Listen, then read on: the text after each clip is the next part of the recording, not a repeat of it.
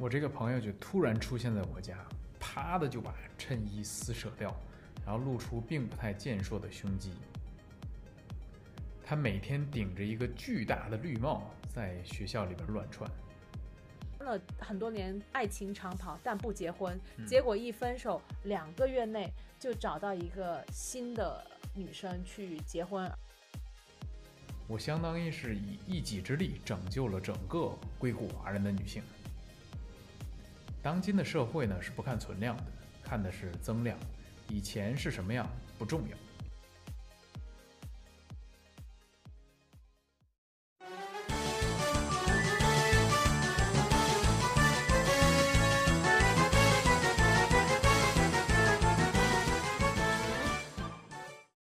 大家好，欢迎来到东西南北，我是新妈。我是新爸，上一期呢，有细心的听众朋友们呢，就听到说我在跟辛巴沟通的时候，非常的相敬如宾，双引号啊。我其实呢，这是因为我广东人在发音的时候宁零很困难，所以有些时候说话快的时候，我会有点发音混乱。但但是事实并不是大家想象的双相敬如宾，我们在私底下都是直呼对方的名字的。好了，那其实我们上几期都是讲育一些养育的一些严肃的话题嘛。那今天呢，我们的主要内容呢是想跟大家探讨一下那些养男孩的讨论。那所以我们就开了一个叫“养育男孩”的系列。那这一期的话题主要是来谈谈那些养废的儿子。嗯我们想跟大家讲讲我们身边的很多八卦案例，包括是呃一一些网上吃瓜的，还有身边朋友的典型的一些养男孩的负面案例。嗯那这边呢，因为辛爸呢他有非常非常多的素材，所以呢这边今天是主要的一个嘉宾输出。好呀，那辛爸，我想采访一下，你认为身边的一些最废的典型案例是什么？我觉得都挺废的。当然，我认为其中一个比较废的呢是恋爱脑。当然，我也不希望以后欣欣变成这样啊。我之前刚去美国的时候，有一个朋友，他是一个富二代，他和绝大多数当时的富二代都有一个特别大的共同的毛病，就是喜欢炫耀。因为那时候他有一个女朋友，当然其实长得也挺好看的啊。所以他们俩就天天的都在外边去秀恩爱，然后突然有一天，我就发现这个大哥跑到我们家，啪的一下就把自己的上衣直接脱掉，然后 赤裸上身站在我面前，我就愣住，我说：“你干啥？耍流氓吗？” 他就指了指他左胸不太健硕的这个胸肌面前，赫然印着三个大字。李某某纹身啊，纹身的那个大字，中文字吗？中文字啊，对，中国中国女生、中国男生、中国女生纹了那个特别大的、明显的这样纹身，就 放在加粗上面，加粗的，好像是微软雅黑还是什么字体，无所谓的啊。然后他就带着这个纹身生活了一段时间，和他甜蜜的生活了一段时间。当然呢，就是反正这不是有一句话，这个这个叫什么“炫得快，死得快”嘛。所以很快的，他们就小孩嘛就分手了。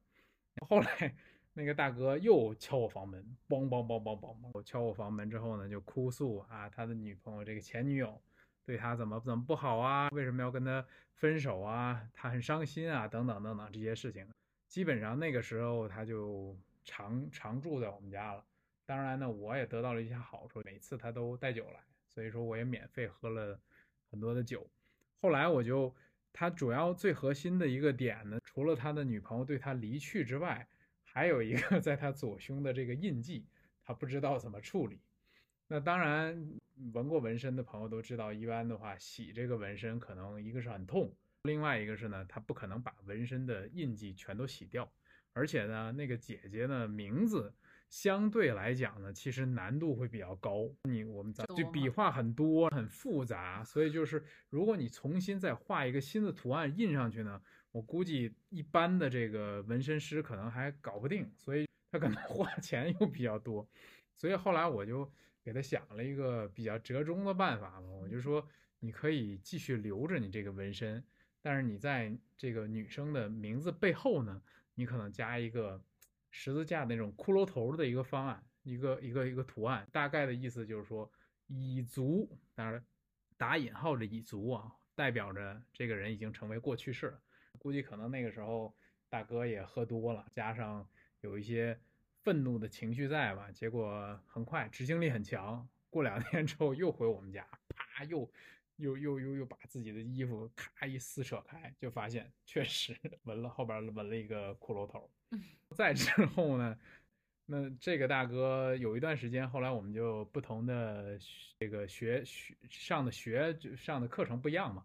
后来有一段时间没见着他，再看到他的时候呢，他这个纹身的左胸的纹身明显的数量就增多了，都是各个女生不同的名字，统一的后边都画了一个骷髅头的暗号。我估计可能在之后的话，整个他的。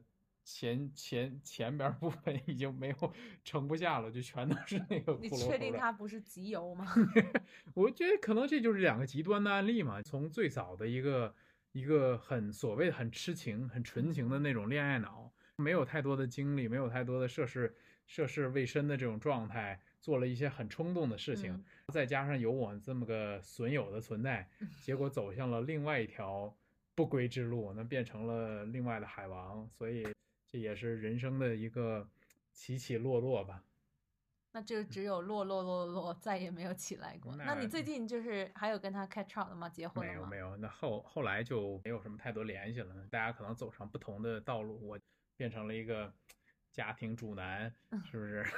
养育孩子。所以你在他的名字名朋友名单上也已足。嗯，差不多，可能是这个意思。对。嗯，对，其实如果我思考了一下，如果我身边真有一个这样的男生朋友跟我分手以后，把我名字刻在他 胸口上，我挺接受不了的。就对于我个人来说，太有压力了。而且，嗯，你的这个朋友其实做事还挺不考虑后果的，就从这个案例上来听。对我还有一个朋友，你可以对比一下这两个人，看你更不能接受谁啊？那这个大哥呢，他当时有一个女朋友。他没有把女朋友的名字纹在胸上，但是呢，他把他和他女朋友的名字或者他们的这个缩写刻在了车牌上。嗯，因为美国是可以定制车牌的嘛。嗯，所以说呢，他就把他们两个人的名字中间加一个小心心的形状，就刻在了这个车牌。每天呢，开着他的车，在整个我们那个学校，因为学校不大嘛，他就在学校里边到处的乱窜，尤其是晚上，特别的明显。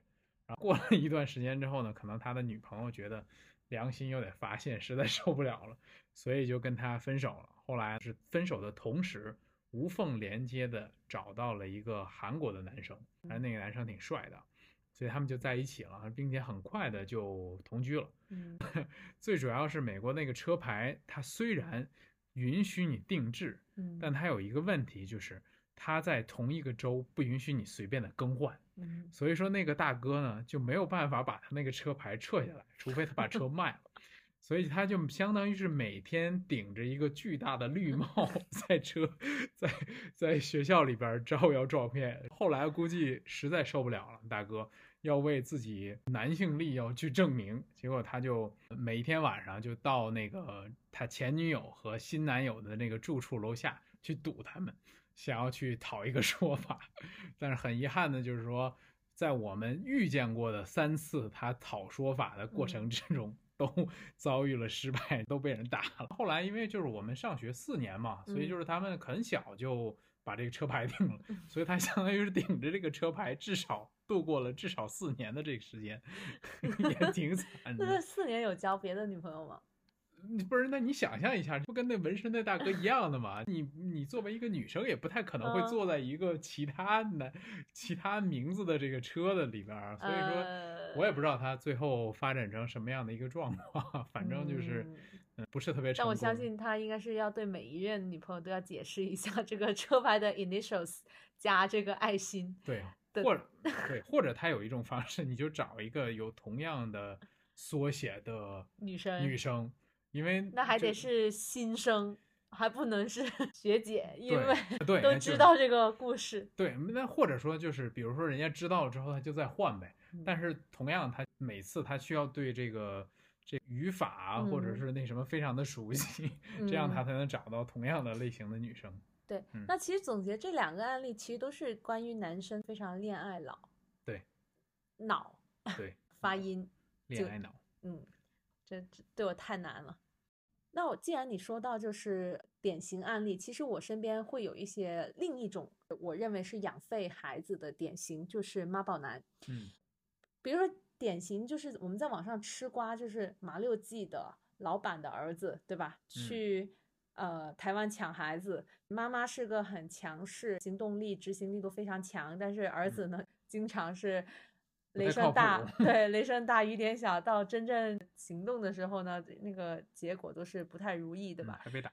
这些这些细节我们不讨论哈。但我想说，就是我生活在广东家庭呢，我身边有很多这种妈宝男的案例。那其中有一个是我的同学，他的哥哥，他呢就是呃家里就是家境很富裕，有点小钱。那他哥哥有一个就是谈了就好多年恋爱的。女朋友，但是这个女孩呢，她在广东念完书以后就去到加拿大继续深造，那两个人就异地了嘛。那将来有可能就是在加拿大读完书，可能也想在海外发展，所以呢，就基于这样的一些要离开广东这样的因素呢，这个男孩的爸爸呢就不允许他们俩继续交往。那你都想，现在什么年代了，都是自由恋爱年代，但是男孩还会因为爸爸的意见。呃，忍痛的跟这样的一个自己还挺喜欢的一个女孩分手了。分手以后呢，这个男孩不久就是广东很多这种案例，就是谈了很多年爱情长跑，但不结婚，结果一分手两个月内就找到一个新的。女生去结婚，而其实这个女生更多是呃家里人就是安排的，觉得挺合适的对象，相相当于就是没有感情基础，我觉得就就为了合适而结婚，门当户对那种。嗯，反正门当户对也有，或者是那种家里人认为有一些风水上，比如八字比较合呀，各方面的因素吧。爸妈看着顺眼。对，还包括他的职业啊。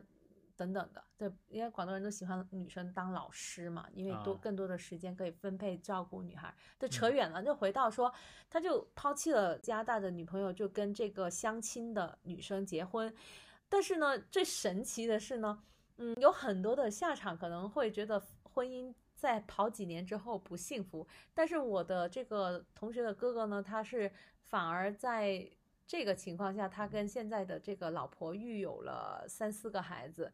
还感情还挺和顺的，这个呢可能不是一个负面的案例，但是我会觉得他在爱情的选择上呢，并没有很自由。哦，我想表达的是这样的一个观点。当然也有反过来的案例呢，是对于爸妈的，就是呃建议是言听计从，但后但最后呢落得就是离婚收场，这个都都有。所以这个就是一个典型的妈宝男。如果你说。呃，养废儿子，我觉得如果我将来儿子成为一个妈宝男，也是我非常不愿意见到的一个结果吧。哎，那你觉得为什么他们他或者他们对父母言听计从？我觉得这里边背后的更深层次的原因就是他经济不独立和人格不独立的一种体现，所以以至于就是连这个选择爱情的自由，或者是选择就是这个。呃，伴侣他会就是就变成了一个家庭讨论的事项，我就觉得这个我是呃不太能理解的，因为毕竟你后面的婚姻是好是坏，选择跟谁过这个日子，我觉得还是要自己对自己负责嘛。嗯，其实除了妈宝男，我还有一种男生我特别受不了，就是很油腻。哎呀，那。这身边太多了，油油光锃亮的，油油油满溢出的状态。尤其是那种社交软件上，一到十二点马上就变狼人，是吗？啊，那那不是我肯定不用啊，所以我这个我不太知道。但是我们我因为我以前在在硅谷那边待过嘛，那个时候因为还没有太多的社交软件，但是现实之中遇到了很多很多，哇，真的是油到不能再油的。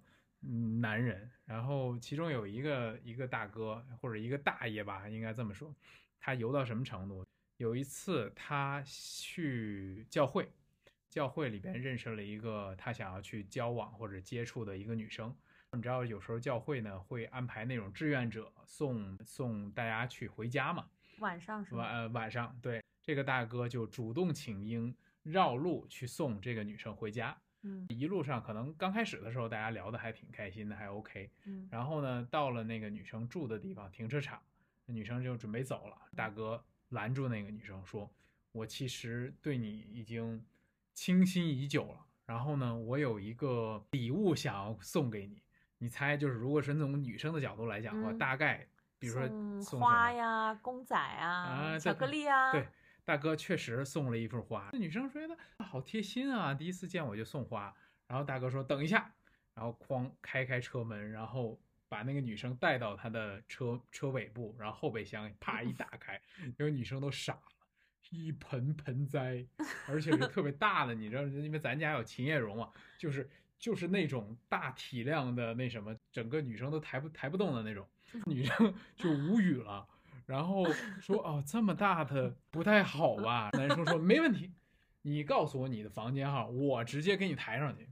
然后当然那个女生就是那个朋友也不是什么是什么这个小白哈，人大概看出了他想要去做的这个目的，就故意挑了一个呃没有电梯的路，绕了一圈之后，那个男生气喘吁吁的到了他家门口，把那个房滑放下。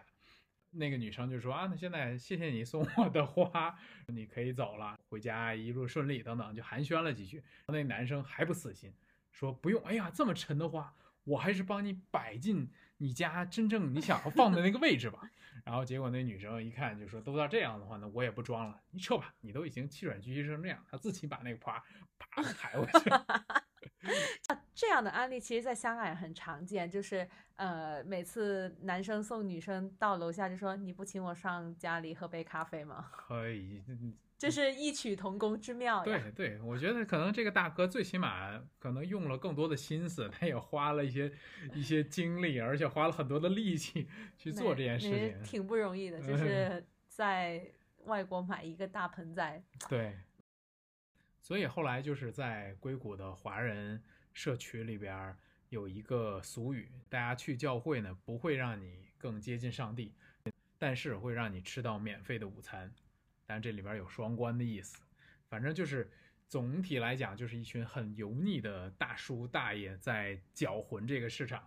所以呢，当我听说了这个案例之后呢，我自己也略微发现了那么一丢丢的一些商机，就是这些很想要去找所谓女朋友的油腻的大叔，但是却找不到，那嗯。就给了我一个市场，我是不是可以去教育啊、嗯打引号的教育，帮助他们去嗯找到自己心仪的对象。所以呢，我在硅谷那边呢，成功的开设了一个难得班，嗯，然后当然也招收招收到了不少的这个这个这个所谓的客户。你当时就是最大规模的时候有多少人报名啊？就是整体来讲，最后我我我离开硅谷大概一年左右的时间吧，一共得有十来个人。嗯，后来收费吗？对，是当然收费的收费的方式是以他们请我吃饭，所以后来就是这一年之内的话，我几乎把硅谷地区所有的中餐馆儿我全吃遍了，那你的呃男的班的结果就是毕业率是怎么样啊？非常非常的成功。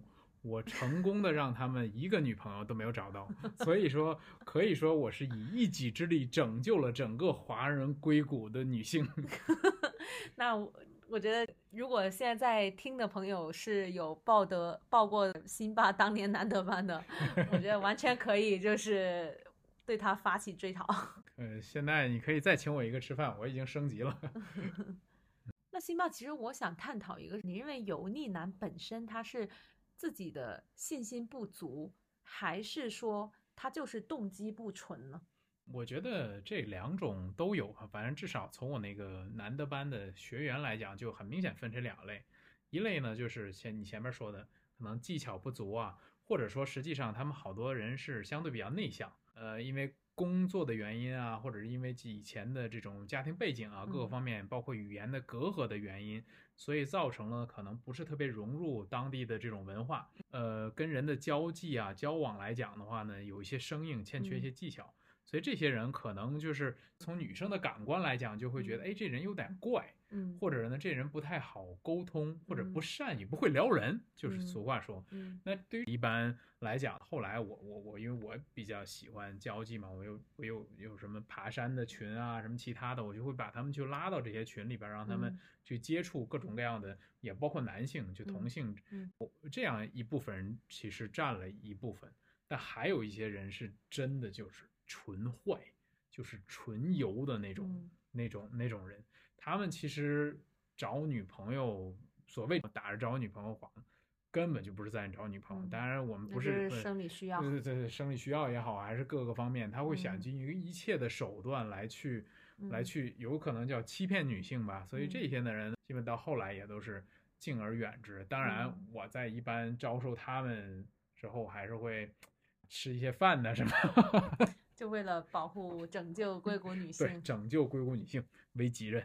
好的嗯，那还有就是你认为男孩养肺的一些案例吗？呃，我觉得可能这个不是特别养肺啊，但是我不希望欣欣变成的样子就是我以前的样子。嗯呃，就是 bully，或者说呢是霸凌者。嗯我我之之前应该第一期的时候我们谈论过，最早我刚上小学的时候我是被霸凌的，当然嗯那个故事讲了一半儿啊，后来呢，我成功的在我父亲的不断的循循善诱的教导之下呢，从一个被霸凌者 变成了一个霸凌者。这个我知道，就是因为我公公经常跟你说，就是啊，你被人打你就打回去。对对，嗯他他的那种教育手段很很直接粗暴。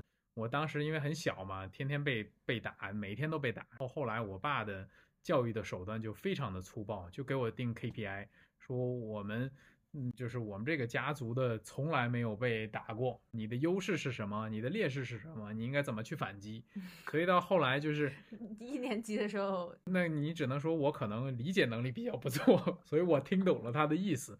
我当然可能需要一些契机吧，就后嗯来反击了。但是有时候你真的就是对于孩子来讲的话嗯，他掌握不好一个尺度，就嗯当你完成反击之后，他的天平马上会发生倾斜逆转，嗯你就会感觉到哦，别人对你的眼光或者别人看待你的方式都不一样了。嗯那么这种情况之下，我当时至少我我现在去想，我当时的感觉就是嗯我掌握了权力，那我开始想要去用这部分权利。那但是，比如说，如果你的儿子从霸凌者和被霸凌者，你想两者选的话，那你当然是希望宁愿选霸凌者而不做被霸凌的人啊。呃，是成年人，首先成年人不做选择嘛。但是我觉得，就是你确实新妈说的一个点，如果说你去对比霸凌者和呃被被霸凌的这种情况之下，在同等的情况之下，霸凌者更容易成功，因为霸凌者他把自己的意志加给了别人，嗯所以说他更善于去利用资源，去攫取资源，嗯去指挥别人去干事情。嗯所以他处于更更多的领导地位。嗯那确实，我们看到好多的这种所谓的领导者，也是以前的霸凌者。嗯呃，所以这这这些都是有有据可查的，有这种科学依据的。这也是为什么一段时间我会更倾向于主动的去把孩子培养成霸凌者的一个想法。这是我小的时候，大概几年前没有孩子的时候，我曾经有过这样的想法。但是当我有了信心之后，我就我的思维方式就发生了很大的一个变化。我开始对于霸凌这件事情产生了不同的一个一个想法。除了我们经常看到的网上说被霸凌者的各种各样的同情啊，或者他们凄惨的遭遇啊，包括前一阵那个特别火那个韩剧叫叫什么来，宋慧乔那个哦，黑黑暗啊，对，《黑暗荣耀》里边演的嗯那个剧情一样，就是，但是我其实更多的想法其实是从一个思维方式的固化来去理解的。我我认为，当你一个人太习惯或者太善于从弱势的那这人里边获得你想要的，那么这种情况之下，你就不会想着通过自身的努力，积极开拓创新。那么从别人抢身上抢多容易啊！所以说它体现了一个存量的思维，你怎么去攫取别的资源？呃，这里边我觉得就跟中国以前千百年积累起来的那种地主豪强的思想没有区别，它就是通过不断的土地兼并啊，去榨取别人的资源来去获得各方面的利益。这就是为什么中国的人均 GDP 从西汉一直到一九四九年都长期保持不变的一个原因。当然这扯得远了啊，就是，所以我想表达的意思就是，呃，如果说一个人太倾向于使用自己的霸凌的手段，或者是自己的权利来去占取别人的利益，它体现的就是一个存量的思维。那么反过来讲，当你无法利用这种不孤立别人或者霸凌别人的方式，或者抢夺别人方式来获取你想要的，嗯但是呢，你同时又特别渴望这个东西，你可能就会更想办法去创造。那么增量就是这么样一个产生的。而当今这个社会其实不看存量，你以前是什么样的不重要，更重要的是看一个增量。所以就是为什么前一段时间这种互联网的估值、公司的估值看的都是 MAU 啊、增长比呀、不增长就在资本市场就意味着死亡，它是同样一个道理。嗯所以说，就是我希望就是欣欣长大之后培养的是一个增量的思维，嗯而不是一个存量的思维。这就是为什么我觉得他不应该走我的这老路的一个一个一个嗯状态。他应该，我觉得不是从孤立嗯和被孤立的人去中间是选，他可以有一个中间的道路。我怎么去保证自己嗯保持自己的一个独立性，一个独立嗯思考这是我大白话打不过就加入，而且或者是说，呃，并不一定说谁打得过谁，而是说我们建立盟友，一起共同繁荣，是这个意思吧？打不过，然后就加入，把它转变成一个个非暴力的一个组织。这个也是一个，这已经有点像偏职场话题了，就嗯是对，其实对。对，这个确实是一个 growth mindset 嘛，就是嗯我们其实还是要看这个增长，去突破我们的一些固化的一嗯些认知，嗯这个我是挺同意的。好，今天我们聊了很多养肺男孩的典型案例啊，那我们也想发起一个投票，去了解一下听众朋友们，你们心目中最不愿意男孩养育成什么样样子呢？